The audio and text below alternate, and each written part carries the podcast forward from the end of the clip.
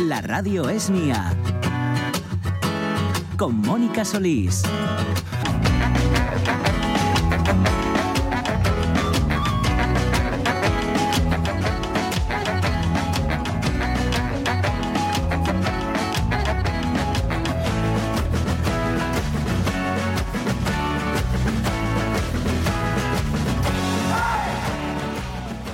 Minutos que pasan de las 12 del mediodía. Continúan ustedes escuchándonos, claro, aquí en la radio del Principado, por supuesto, en la radio es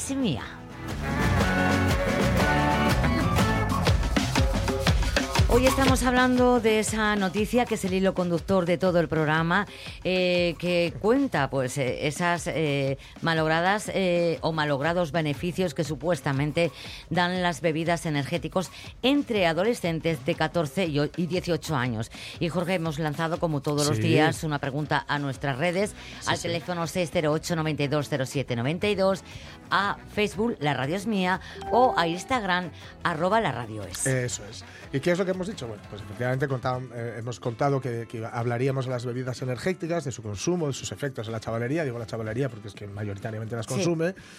Y preguntamos, ¿crees que se puede competir contra ellas y ofrecer eh, alternativas saludables, digamos? ¿Las has probado alguna vez? Y también, ¿es el lunes el mejor día para debatir acerca de las bebidas energéticas? que igual es cuando más falta hacen.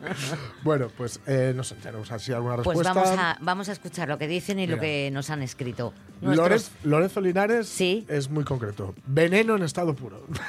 Pues sí.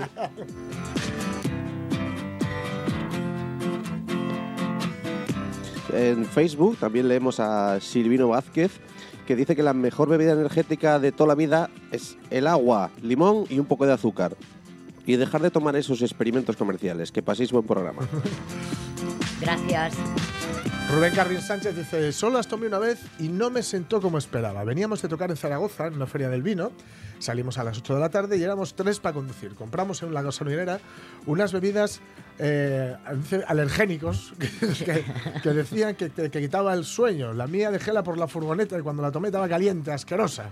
En Bilbao paramos a tomar café y la cosa estaba mal, mucho sueño, aguantamos como pudimos y cuando llegamos a Sison aquello no hizo efecto, pero cuando me metí en la cama pusieron sobre unos ojos como platos y por la mañana a trabajar sin dormir. Fue duro.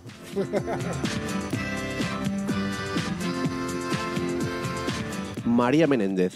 Eh, buenos días, no las he probado, pero creo que debería haber más información sobre los efectos nocivos para que los jóvenes fuesen más conscientes del peligro. Hmm. Un internista me ha comentado que son nefastas para el corazón. Juan Manuel Rodríguez Rego que nos dice que igual prefiero un café solo con sal, que es un viejo truco para vomitar.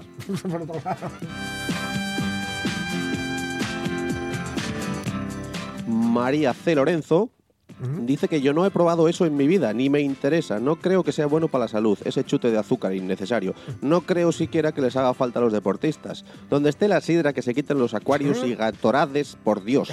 Si es dulce y con castañas, mucho mejor.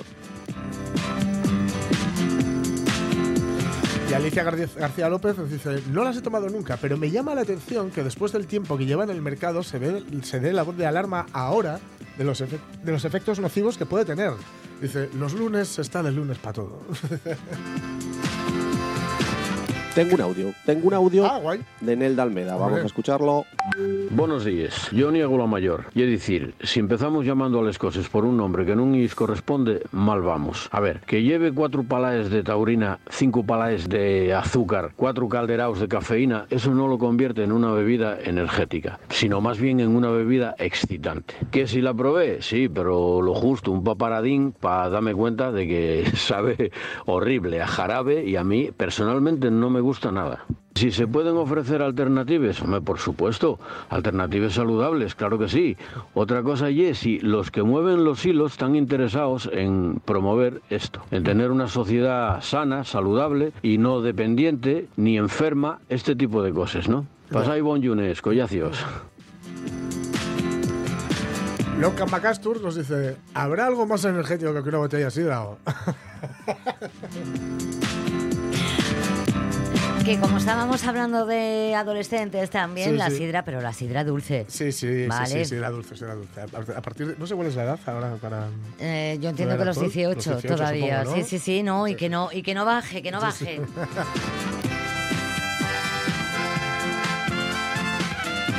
A ver, yo tengo otro audio hablando de sidra dulce. ¿Os acordáis que Ah. el otro día María Su nos decía algo Sí. de Sí. una maguesto y tal? Sí. Vamos a escuchar. ¿Te Además, pasaste a bailar? Sí, escucha, escucha. Hola, buenos días. Hoy os mando audio porque no tengo ganas de escribir. Estoy modo vago. Paso de bebidas energéticas y de todas esas cosas. Una vez que alguien la estaba bebiendo a mi lado, es que solía como los jarabes que me daban de pequeña para la garganta y era como vomitivo. Entonces decidí que esas movidas no van conmigo. Además, teniendo café o sidra o cerveza, ¿qué necesidad hay de tomar esos marranaes? Y por cierto, José, estuve esperando por ti todo el viernes para echar un baile apareciste. Muy mal, ¿eh? Muy mal. No tengo nada que decir, José, eres un Ya. rajao, ¿eh? Lo siento. No, bueno, es que me tocó currar, ¿eh? Ah, Que es- la verdad que me apetecía bueno. ir, me apetecía un poco de castañas y de dulce, pero no, no pude, ese horario me venía fatal. Así que nada, para otra Todo, vez, María. todo sí. lo que este hombre hace son excusas, o dice. Tenemos más... eh, no, no, no, de momento no, pero vamos, tenemos mucho tiempo para que llegue. Perfecto. Eh, José, ¿alguno más? Eh, de momento no.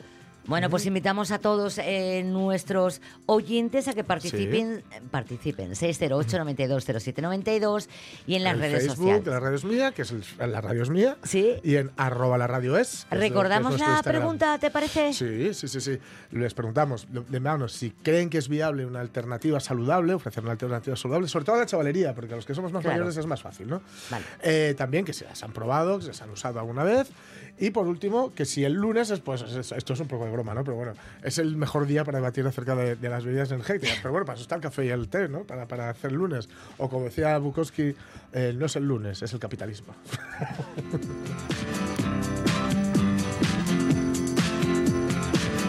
La radio es mía, con Mónica Solís. Pienso, luego existo.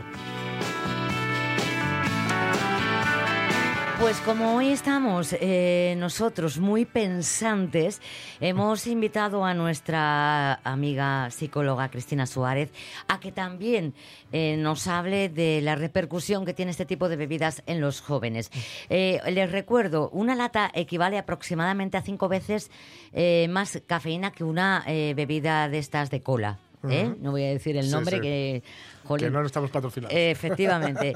Equivale a tres cafés expresos, a 10 o 12 cucharadas de azúcar. Eh, por lo tanto, sube la glucosa, baja drásticamente eh, al poco, subidas y bajadas continuas que afecta a las terminaciones nerviosas y, en este caso, eh, en adolescentes que están en pleno desarrollo. El peligro mayor mm, de esta situación o de este tipo de bebidas que deciden consumir los jóvenes alrededor de los 14 y entre los 18, vamos a poner los 18 porque ya es la mayoría de edad, ya ahí no te puedes eh, como meter, Eh, aunque mm, que sean 18 años no quiere decir que sean mayores, No. vamos a ver. El peligro pues incide mucho más si eh, se, lo, se lo beben con alcohol. Así que Cristina, buen día, bienvenida. Buenos días. ¿cómo estáis? Hola. ¿Cómo estás? Lo primero. Mm. Bien, aquí estamos. Soy desde casita, me conecto. Perfecto. Eh, porque eh, esto ya está marcado a través del Comité Científico de la Agencia Española de Seguridad Alimentaria y sobre todo de la Organización Mundial de la Salud, ¿verdad? Pues sí, pues sí, habéis estado dando datos toda la mañana que os llevo escuchando y la verdad que, bueno, a mí me parece cuanto menos preocupante, ¿no? Cómo se está normalizando, cómo se está extendiendo este consumo en, en la adolescencia eh, y ya no solo en la adolescencia, sino que habéis hecho también eh, reflejo a la, a, la, a la cuantía esta de que uno de cada cuatro peques entre 3 y 10 años ya lo han consumido. Me parece eh, preocupante, muy preocupante. Tremendo, tremendo, de verdad. Yo, mm, bueno, en mi casa jamás. Pero es que yo creo que por eso, ¿no? Por el, por el, mismamente el sabor y porque quizás nos falta desinformar, o sea, estamos desinformados, mm, porque eh, lo que decía también a, a Donina, ¿no? Que hay que informar a los padres, a los abuelos, que esas bebidas deberían estar como el alcohol eh, en los supermercados con una llave. Yo me quedo con esa con esa situación. Eh, ¿Qué ocurre a nivel neurológico? Pues mira, a mí me gustaría un poco romper una lanza con, bueno, a favor de los adolescentes, ¿no? De las adolescentes, porque estamos eh, como enfocándonos mucho, que, que así es, ¿no? En que es una época de mucho peligro para este tipo de consumos y para este tipo de, de adicciones, pero no tenemos que olvidar que es que tienen un cerebro completamente en desarrollo. La época adolescente supone eh, pues eh, forjarse nuestra personalidad, el desarrollo neurológico y Mm. neuronal, por lo cual eso justifica un poco el, el por qué hay este tipo de, de conductas, ¿no?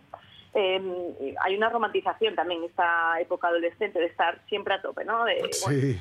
Claro, la manera de conseguirlo, pues ahora es muy fácil. Han puesto de moda las eh, bebidas energéticas, estimulantes para mí también.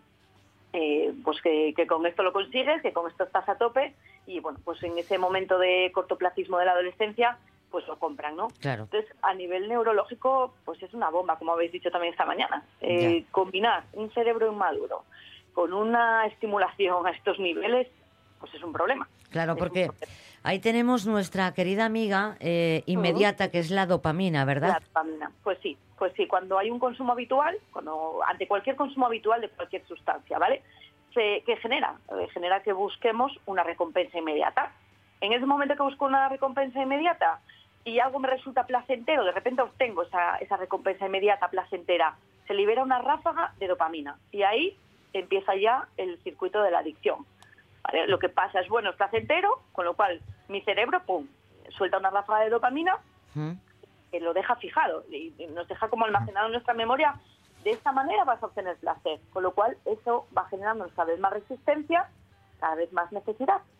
Por tanto, se altera todo el sistema de recompensas del cerebro. En este caso, un cerebro otra vez en desarrollo, ¿no? El núcleo accumbens, que es el encargado de liberar este neurotransmisor, la dopamina, pues, eh, se, pues se puede ver modificado. O sea, que estamos ante un problema de salud mental eh, y física grave. Claro. Eh, em, algo que está eh, muy unido a este tipo de, consumo de, bebidas es en la adolescencia es mm, creer que em, te va a dar el subidón y que luego no pasa nada, porque una de las cosas que pasan, que está comprobado, es que ya no duermes. Bueno, claro, ahí arranca otro círculo vicioso brutal y peligrosísimo en la adolescencia, ¿no? Que es uno, eh, cuando consumen esas sustancias, consumen estas bebidas estimulantes, ¿qué pasa? No tengo sueño porque me alteran mis ritmos del sueño, con lo cual no soy capaz de dormir. Me voy para la cama y ¿qué hago? Me engancho a las redes sociales, que también con cada clic y con cada scroll sabemos que sueltan nuevamente dopamina. Hmm. Estoy despierta, despierto durante la noche, con lo cual duermo poquito. Por la mañana cuando me levanto, ¿qué ocurre? Estoy súper cansada. Eh, para poder tirar de ese día, lo más habitual es que vuelvan a necesitar dosis de, de este tipo de bebidas. Y no solamente eso, sino que como no hubo un descanso reparador, porque hubo pocas horas de sueño, no ha habido fijación de la memoria. Todo esto repercute en el rendimiento académico. Entonces, bueno, Claro. el círculo vicioso es eh, preocupante, como os decía. Es como, es como eh, la, la adicción a las redes sociales. Llevarte el móvil a- al dormitorio y estar, aunque estés en la cama tumbado, estar mirando el móvil, ¿verdad? Pues sí, exactamente igual, exactamente igual. Y aparte aquí, pues el problema es que se, se combinan, ¿no? Aparece la adicción a la red social más eh, la estimulación corporal que hay todavía por haber tomado la bebida energética estimulante.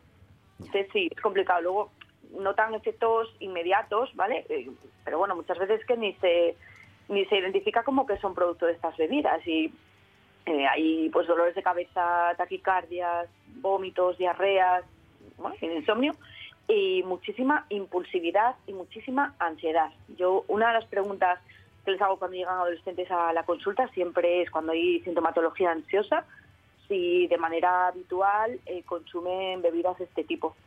Ya. ¿Y qué te dicen si no es mucho preguntar? Pues, pues mucho sí, porque como reflejan ¿no? al final un 50% de la población los consume, con lo cual, bueno, el 50% que los consume probablemente sean el 50% que tienen también más problemas de salud mental en cuanto a sintomatología, por lo menos, ¿no? En- entre todos esos eh, efectos que, que estás mencionando, eh, eh, hay muchos más, entiendo. Sí, hay muchos más a medio o largo plazo. Bueno, muchos más a medio o largo plazo que se sepan. Todavía nos falta ver un poco qué va a pasar con estos adolescentes eh, que están tomando estas bebidas, ¿no? Porque no han llegado a edades muy adultas o, o, de tercera edad todavía, ¿no? No hay ese estudio, está ahora mismo el problema es actual, con lo cual no sabemos muy bien a largo plazo qué es lo que va a ocurrir, pero sí que a medio plazo, eh, asma, eh, un aumento de los trastornos de la conducta alimentaria, que ahora mismo en adolescentes está en pleno auge, pues esto también afecta, porque muchos lo utilizan de manera errónea para llenarse, con lo cual no comen y lo intentan utilizar como bueno como una ayuda para la pérdida de peso, cuando todo lo contrario, ¿no? porque tiene unas dosis de azúcar elevadísimas y de calorías elevadísimas, pero la sensación es de llenazo, con lo cual, bueno, pues me puedo saltar una comida, con lo cual refuerza los TCA. Me estás diciendo que ahora mismo se están utilizando este tipo de bebidas como, eh, eh, como comida, quiero decirte, sustitutivo de, una de un almuerzo, una cena o algo algunos adolescentes sí lo utilizan.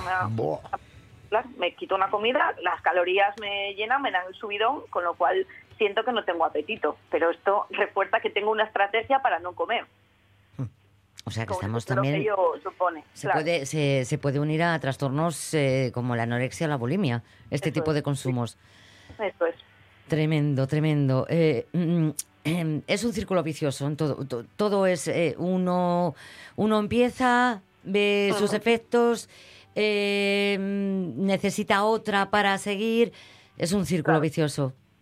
Sí, daros cuenta además que, bueno, a mí me parece muy llamativo y que creo que es algo en lo que hay que poner mucho énfasis y es que puede ser la puerta a consumos y adicciones muchísimo más graves en edades adultas, porque daros cuenta que eh, acuden eh, a buscar en una sustancia externa algo que me dé placer, experimentan el placer o esa sensación placentera eh, viene causada por el consumo de una sustancia, con lo cual, cuando yo sea más mayor, ¿de qué manera voy a intentar obtener ese placer si no lo encuentro en mis actividades diarias? Acudiendo a una sustancia externa.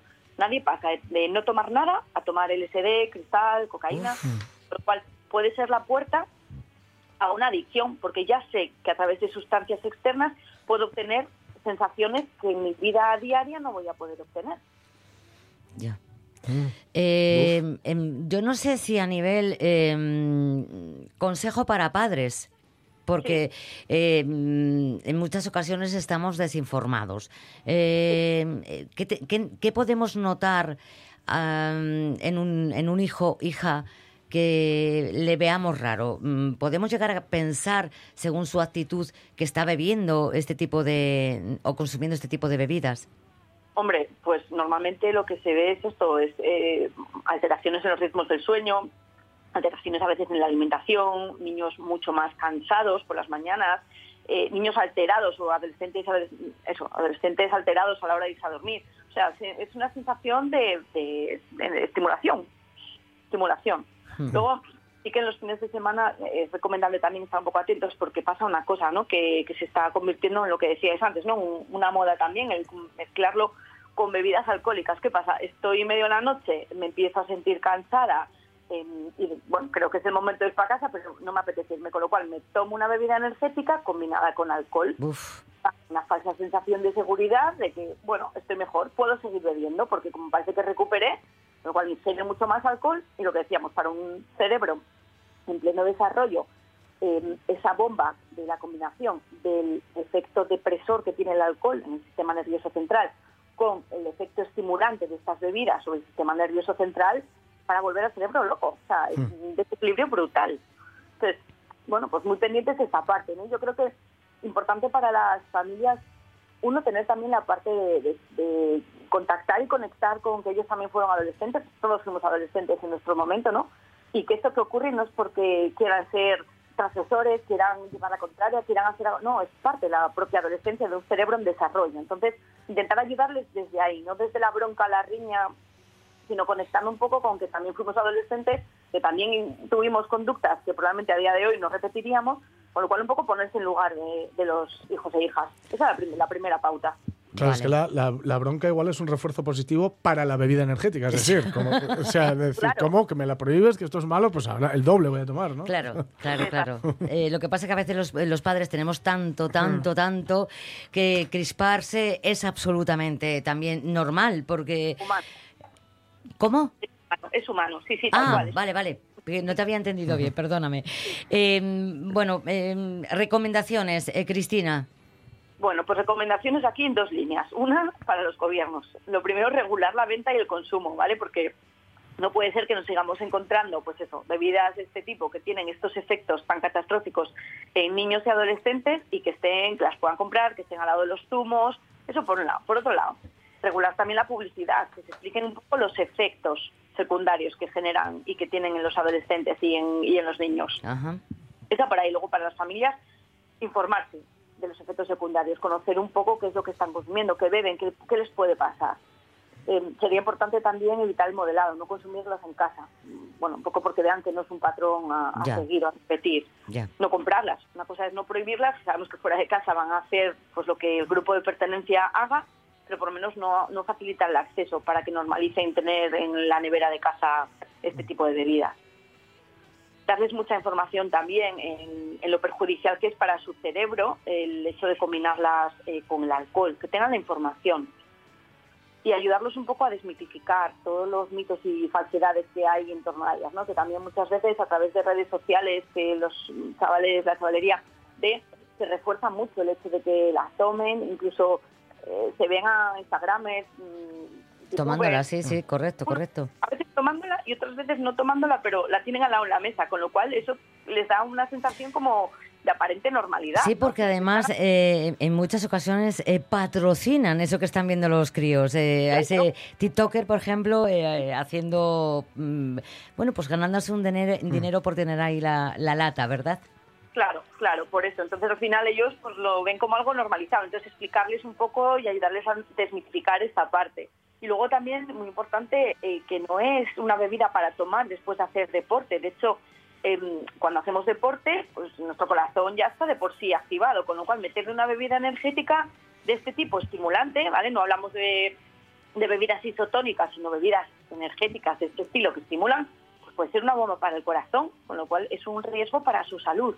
Entonces, yo me centraré un poco en esa parte con las familias, ¿vale? La de intentar empatizar y conectar con que el adolescente lo está haciendo porque es parte de su de la etapa, es un bueno, pues es un elemento identitario, ¿no? Que les une a- al resto de, la población adolescente. Y luego intentar darles alternativas, explicarles un poco desde, pues eso, desde el apoyo, desde la escucha, desde el acompañamiento, más que desde la prohibición. Claro. Pues eh, yo creo que, eh, ¿sabes qué pasa? Que hoy respiramos mucho. Sí. no porque sea lunes, sino porque es un mm, es algo que yo creo que nos cuesta a todos entender, más que nada porque mm, hasta cierto punto, Cristina, esto está normalizado. Lleva muchos años eh, entre nosotros, se lleva haciendo, eh, bueno, yo he sido hace nada joven y se ve.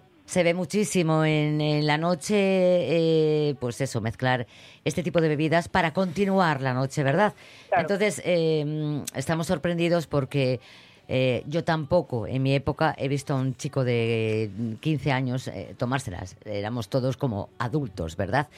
Sí. En fin, que no es bueno y que si tienen ustedes algún tipo de problema, Cristina Suárez, Psicología, ya saben, en Gijón, les va a echar un, un cable, ¿verdad, Cristina?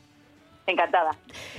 Hablamos el próximo lunes. eh, gracias por estar con nosotros, como siempre. Venga, perfecto. Nos Y mejórate. Un besazo y eso, Gracias. mejórate. Atraviesas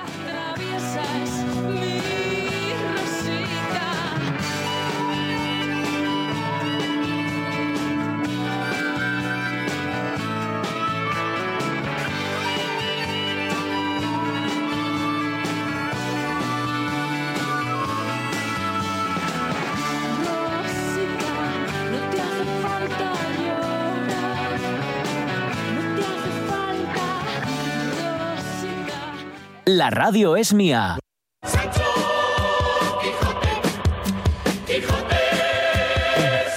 ¿Tú crees que Quij- Quijote se tomaría bebidas Es lo que energéticas? le faltaba, prove. Me daría pena, pero más por Sancho casi, ¿eh? Ay, por Dios. comprende a su señor, su cabeza solo Pues que seguimos con sus aventuras, que por eso nos gusta tanto este, esta Quijotada nuestra y que hoy, bueno, pues vamos a poner este toque Sí. de cultura Hombre. que es muy necesaria. ¿eh? Todos deberíamos leer el Quijote un par de veces eh, Sí, en nuestra vida. sí, sí. Así que empezamos. Así es la verdad, respondió don Quijote, y si no me quejo del dolor es porque no es dado a los caballeros andantes quejarse de herida alguna, aunque se les salgan las tripas por ella. Si eso es así, no tengo yo qué replicar, respondió Sancho, pero sabe Dios, si yo me holgara que vuestra merced se quejara cuando alguna cosa le doliera. De mí sé decir que me he de quejar del más pequeño dolor que tenga, si ya no se entiende tan bien con los escuderos de los caballeros andantes eso del no quejarse. No se dejó de reír don Quijote de la simplicidad de su escudero, y así le declaró que podía muy bien quejarse, como y cuando quisiese, sin gana o con ella, que hasta entonces no había leído cosa en contrario en la orden de caballería. Díjole Sancho que mirase qué hora de comer.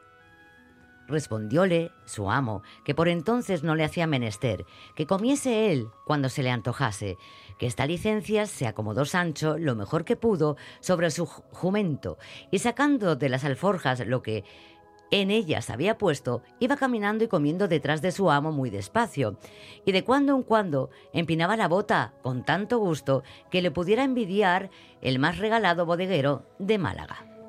Y era tanto que él iba de aquella manera menudeando tragos, no se le acordaba de ninguna promesa que su amo le hubiese hecho, ni tenía por ningún trabajo, sino por mucho descanso andar buscando las aventuras por peligrosas que fuesen. En resolución, aquella noche la pasaron entre unos árboles, y de uno de ellos desgajó don Quijote un ramo seco que casi le podría servir de lanza, y le puso en él el hierro que le quitó al que se hubiera quebrado. Desde aquella noche no durmió don Quijote pensando en su, en su señora Dulcinea, por acomodarse a lo que había leído en sus libros. Cuando los caballeros pasaban sin dormir muchas noches en las florestas y despoblados, entretenidos en las memorias de sus señoras.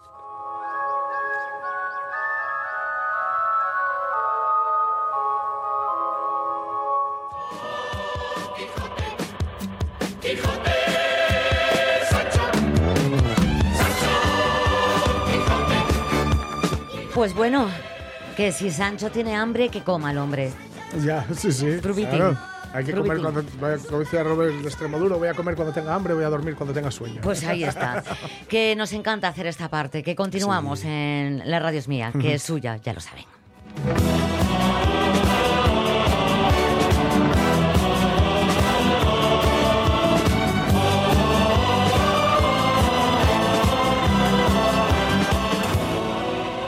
La radio es mía. El cine no es algo que se haga por obligación, se hace por placer, porque hay una serie de gente que siente la necesidad de querer contar una historia y de contarla de una manera bonita, o, o de contarla con humor, o de contarla con drama, y de meterse en, el, en, este mundo de las sensaciones y de la condición humana, y eh, pues eso, tenemos esta pasión joder, de, de querer contar historias Con Mónica Solís.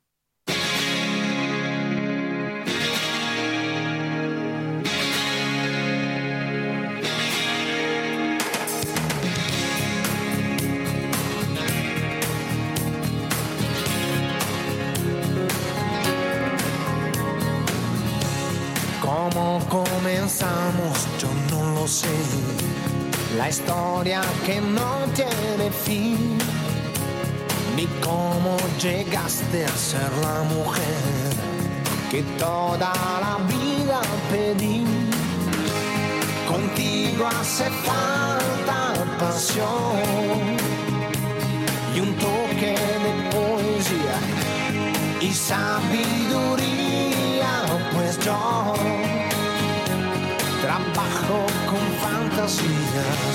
¿Recuerdas el día que te canté?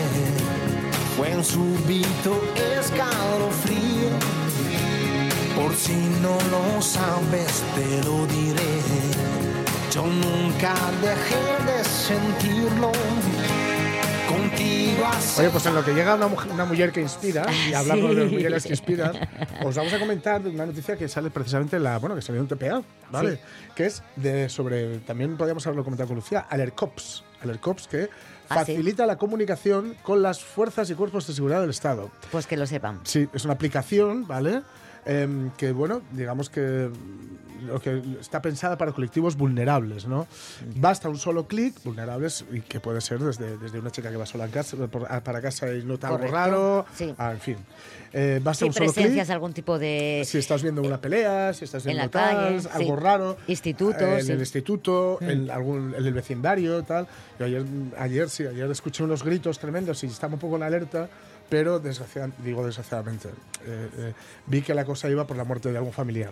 Ah, Eh, eran vaya unos gritos muy desgarradores, ¿no? Sí. Bueno, el caso es que basta un clic y los agentes ya saben dónde estamos con esta aplicación. Porque tiene Sí, geolocalización, tiene geolocalización y, se- y no solo saben dónde estamos, sino que se inicia una comunicación por chat.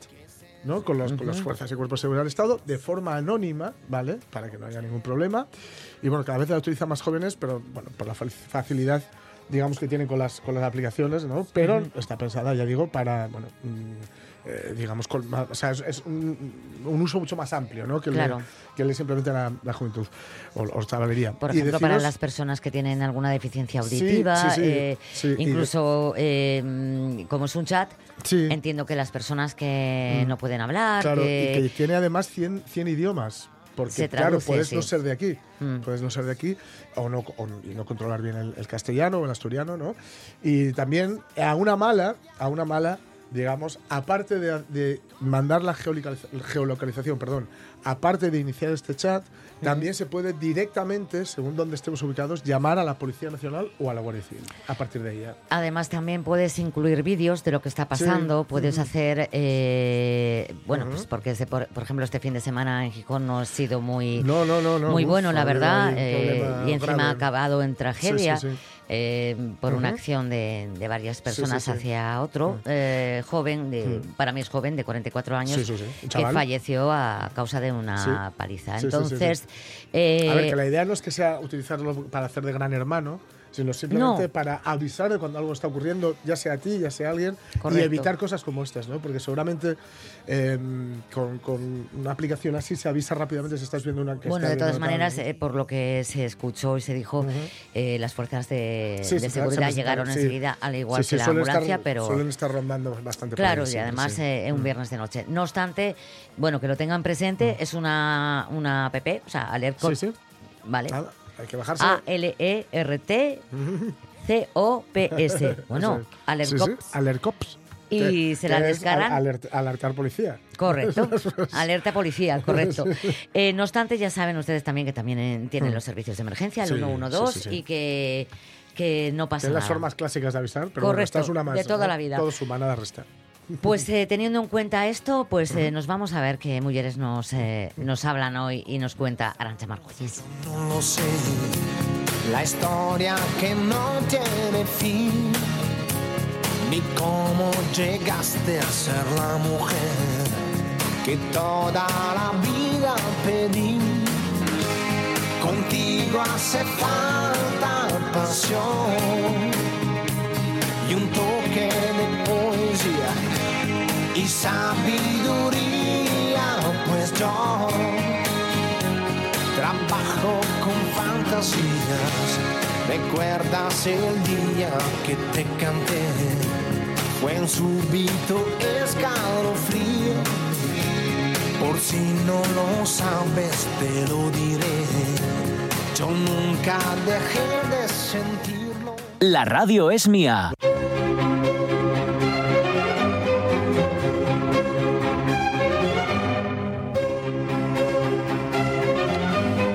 Pues ya está sentada con nosotros Arancha Margolles. Buenos días. Buenos días, ¿qué tal Historiadora, ya lo saben todos ustedes. Y hoy me encanta el tema. Mm, Me encanta sí, porque ¿eh? vamos a hablar de una mujer que se llama Virginia Leal. Eh, fue enfermera de la gota de leche de Gijón. Eso es. Me imagino que la época que, que empezaba, cuéntame. Bueno, además, Mónica, mm, traemos una historia que no solamente es que sea una historia preciosa, porque co- como dices, pues Virginia Leal eh, trajo al mundo a muchos gijoneses que hoy en día todavía están ahí gracias, gracias a ella, ¿no? No solamente eso, sino que además, como siempre estamos hablando de mujeres silenciadas, pues hoy os traigo también un misterio en Ah, torno a esta ¿qué me figura. dices? Y es porque tenemos dos fotografías de Constantino Suárez de 1934 en las cuales aparece una mujer que se parece muchísimo a Virginia Leal. Lo que pasa es que las fotos que tenemos documentadas de Virginia Virginia Leal son muy posteriores, de a partir de los años 50 y no lo tenemos a ciencia cierta. Sí. Y por supuesto, como buena mujer, pues tampoco nos aparece su nombre ahí. Entonces yo hago un llamamiento, eh, no sé si me dejáis hacer un poquitín de publicidad. ¿Cómo Las no? ¿Cómo no? Por supuesto. las fotografías están subidas en www.amargolles.net y también en las redes sociales. Vamos a intentar descifrar a ver si esa mujer es Virginia Leal, porque yo creo que se merece que su nombre también conste, conste en la historia, junto con la institución a la que ella representó durante muchos años, la friolera de 35 años, Hmm. y que fue tan importante, Mónica, para el sostén de nuestra sociedad, la gota de leche. Porque además, no solamente eh, la gota de leche eh, nacías, sino que te recogían. Mm, Efectivamente, y claro. ayudaban también a las madres. Había un, un lema, Mónica, eh, que decía, eh, lo, lo- lo llevamos ¿no? en, nuestra, en nuestra ilustración de, de hoy, es un azulejo que verdaderamente consta en la gota de, en la gota de leche, eh, que dice eh, que, mm, no lo tengo por aquí, por aquí apuntado, dice, ah, ah, ah, ahí va. No me traje los deberes hechos. Yo te juro que lo había apuntado. Bueno, pero de todas, de todas maneras, eh, eh, eh, em, supongo que continúa en ese arco que, bueno, la el- puerta, ¿verdad? sí. Eh, que todos podemos ver a la, donde antiguamente estaba la Plaza de la Humedal, en Gijón, que hay un arco ahora que te pone gota de leche, que ya no está, ya no se trabaja en el Mm. edificio de la misma manera, lógicamente, pero, Claro. Pero sigue el arco. Afortunadamente, hoy tenemos otros servicios que suplen lo que vino a cubrir aquella gota de leche que Hmm. trajo el infatigable doctor Abelino González en 1925 a Gijón. Sí. Claro, la, gota de leche proporcionaba todo tipo de servicios para evitar eh, esas muertes puerperales, esas muertes después del parto que afectaban a tantísimas mujeres, para alimentar también a tantos niños que no tenían recursos y que por tanto, bueno, pues elevaba muchísimo la mortalidad infantil del Gijón de las Asturias en general de principios de siglo. Esto en 1925, aunque la idea ya surge en 1904 en Madrid, llega a Gijón y unos meses después de la apertura de esta institución tan sumamente importante para la sociedad gijonesa, llega a esta institución, a la gota de leche, Virginia Leal Aguado, una gijonesa de unos 25 años aproximadamente, lo sabemos porque en su esquela en 1984 consta que tenía 84 años y que era enfermera de profesión y de la cual supimos, claro, evidentemente de Abelino González, que fue el impulsor de la gota de leche, sabemos muchísimo Sí. y muy justamente Sí. porque fue un hombre que hizo progresar mucho ¿no? nuestra, nuestra La historia, ciudad, nuestra sí. sociedad. Pero de Virginia Leal, sin embargo, nunca supimos tanto. Y nos va a sorprender saber la fuente eh, por medio de la cual pues sabemos más cosas de ella. Porque una de las cosas, Mónica, que, que además eh, pues nos, nos dicen, ¿no? siempre que hablamos de historia de las mujeres, es que no hace falta reivindicarlas, ¿no? que nunca estuvieron silenciadas, cuando sí que lo estuvimos un poquitito. Y, Y- y además, bastante. Claro, y bastante. Y encima además se asocia, se dice que es como, como que tiene eh, como cierto cariz político, ¿no? Lo de reivindicarlas. Correcto. Pues de Virginia Leal, fíjate, sabemos porque hace 60 años, en 1953, concretamente el 24 de mayo, un periódico, como era El Voluntad, que no era otro más que el órgano oficial de expresión de Falange en Gijón, Toma. decide sacar una sección dominical que se llama Mujeres que Trabajan, porque este periódico entiende en 1953 y de- desde esta parte de la, de la ideología Sí. que también es importante reivindicar a esa rara avis en la fecha que son las mujeres trabajadoras. Uno de los artículos que recupera el Voluntad es el de Virginia Leal, que nos cuenta por medio de esa entrevista pues el funcionamiento de la gota de leche y también un poco su trayectoria. Ella había entrado en la gota de leche en 1925 y había pasado por todas las secciones. Adelino González le había dicho que lo importante para una enfermera era formarse y formarse y formarse. Y por eso ella, que había llegado allí como enfermera mm, de, niños, pues pronto mm, va a, estudiar para comadrona, va a hacer toda una serie de estudios que permiten que en 1935 llegue a ser delegada de la gota de leche que según sus propias palabras, pues abarcaba los servicios de maternidad, policlínicas, gota de leche y casa cuna. Y que, por cierto, iba a ser ampliado en 1949, siendo ella todavía delegada, con la institución del hogar maternal e infantil, la llamada Casa Rosada. que La hoy en Casa día Rosada, también sí. es un edificio, es un edificio municipal. Eh, se decía, claro, en aquellos reportajes, pues evidentemente, pues también tenían mm, su forma de contar las cosas que igual ahora están un poco pasadas de moda, ¿no? Por ejemplo, se decía que la mujer pone la nota amable de su presencia en las distintas profesiones que ejercita, ¿no? Ay. Diciendo como que el de la enfermera pues era Bueno, pero por lo menos la mencionaban. Ahí está, ahí Claro, está. hay que ser Vamos a- conscientes de la época, Ahí claro. está, ahí está. Claro. Vamos a dejar eh, ese tupido velo de las reivindicaciones porque eh, estamos hablando de principios del siglo XX que... mm, Claro. Eh, en fin, vamos a dejarlo. Pero sí es importante que se mencione. Claro, eh, y sobre todo además eh, personas, por ejemplo, como Virginia Leal, que en Mm. su época fueron tan conocidas, es decir, que no habían sido tan silenciadas en vida como lo fueron posteriormente en muerte. Por ejemplo, en 1953 de Virginia Leal se dice que más que conocida, en Gijón es popular y se dice, la conocen todas las clases sociales y cuantas madres han pasado por el Instituto de Puericultura, que eran unas cuantas, ahora veremos cuántas, y han solicitado su ayuda y recibido su asistencia. En aquella entrevista, Mónica, Virginia nos contaba que en la Sí. maternidad de la gota de leche, desde su fundación en 1930, habían nacido un promedio aproximado de 300 niños anuales, que además con el tiempo y con el baby boom, pues elevarían, lo sabemos, hasta aproximadamente unos 400 niños anuales. Jesús. En aquellos momentos, en la casa cuna tenían 26 niños asilados a tiempo parcial. Eh, esto consistía bueno, pues en una labor que ofrecía la gota de leche de forma gratuita a las madres, eh, por Que a lo de mejor las trabajaban, que a lo mejor Claro. no tenían para ellas, pero no para ellos. Eh, estamos hablando de épocas muy difíciles. Claro, y fíjate que en esta época ya la gota de leche hacía esas cosas que hoy en día tienen tantos palabrejos, pero que están ahí, ¿no? Y que, y que eran necesarias ya hace 60 años, como por ejemplo el tema de la conciliación laboral. Pues era una auténtica obra de conciliación laboral la que hacía la gota de leche de Virginia Leal, eh, porque aquí, allí se podía dejar a los críos pues de 8 de la mañana a 6 de la tarde, Era como les una daban de guardería. comer, era Mm. como una guardería de 0 a 3, claro, a los niños que todavía no podían asistir al, al colegio, cole. ¿no? Todo esto estuvo bajo la mano, por supuesto, de Abelino González, que en 1954 recibe un sentido homenaje de todas sus trabajadoras, en su mayoría, ¿no? Las trabajadoras Claro. de la gota de leche eran mujeres, pero también por medio de, de mujeres como Virginia Leal, que sin embargo pues pasa muy desapercibida. Cuando tú pones el nombre de Virginia Leal en la hemeroteca, pues te sale esta entrevista, que es magnífica, ¿no? Pero te salen muy poquitas referencias. Pero curiosamente las referencias que salen en la hemeroteca de Virginia nos hablan de una mujer pues bastante liberada. Nos hablan de una mujer que por sí misma y por sus propios medios, por ejemplo, participa en el homenaje a De Flor, el histórico director del comercio, Alfredo Mm. García, que había muerto a mediados de, de los años 50. Nos hablan de una mujer que se jubila en 1970 y que recibe el homenaje de las, de las instituciones. Y nos hablan, curiosamente, y aquí dejo un poco el, el ramillete, ¿no? Para enmendarle un poco la plana, para reñir un poco al voluntad, aunque nos haya sido de mucha utilidad, se muere en 1984 sin hijos, o por lo menos eso es lo que nos dice la esquela. Eh, en la esquela pues la recuerda su familia, sus sobrinos, pero parece ser, mm, por lo que, por lo que dice esta esquela, ni se había casado ni había tenido hijos, ¿no? Y esto nos viene a demostrar eh, que no existen en realidad funciones eh, ¿no? naturales como la maternidad propias de un sexo o de otro, pero sí grandes profesionales, hombres o mujeres, que con tesón, formación y experiencia, como tuvo Virginia Leal, Ella trabaja mucho. pueden hacer de nuestro mundo un mundo mejor, claro.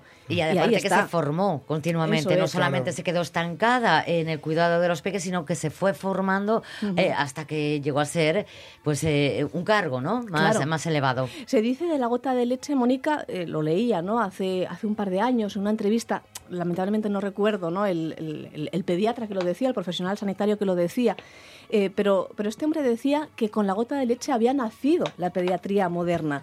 Y es que en realidad de aquella pues obra social eh, hecha con, con buenas mimbres y mucha buena intención, pues también se había gestionado toda una forma de entender la pediatría que hasta entonces no existía, que es con formación, con ciencia y sobre todo con mucho trabajo. Hmm. Por medio de Abelino González, por supuesto, hay que ponerle una calle y hasta una estatua a Abelino González, pero también a Virginia Leal y a todas las mujeres que estuvieron con ella. Es, eh, es importante. El, el trabajo, em, incluso ahora mismo actual, yo conozco eh, muchas mujeres que se han dedicado a los niños pequeños y que sí que en su vida no han decidido tener, porque mm, la dedicación es muy dura y muy, muy trabajosa.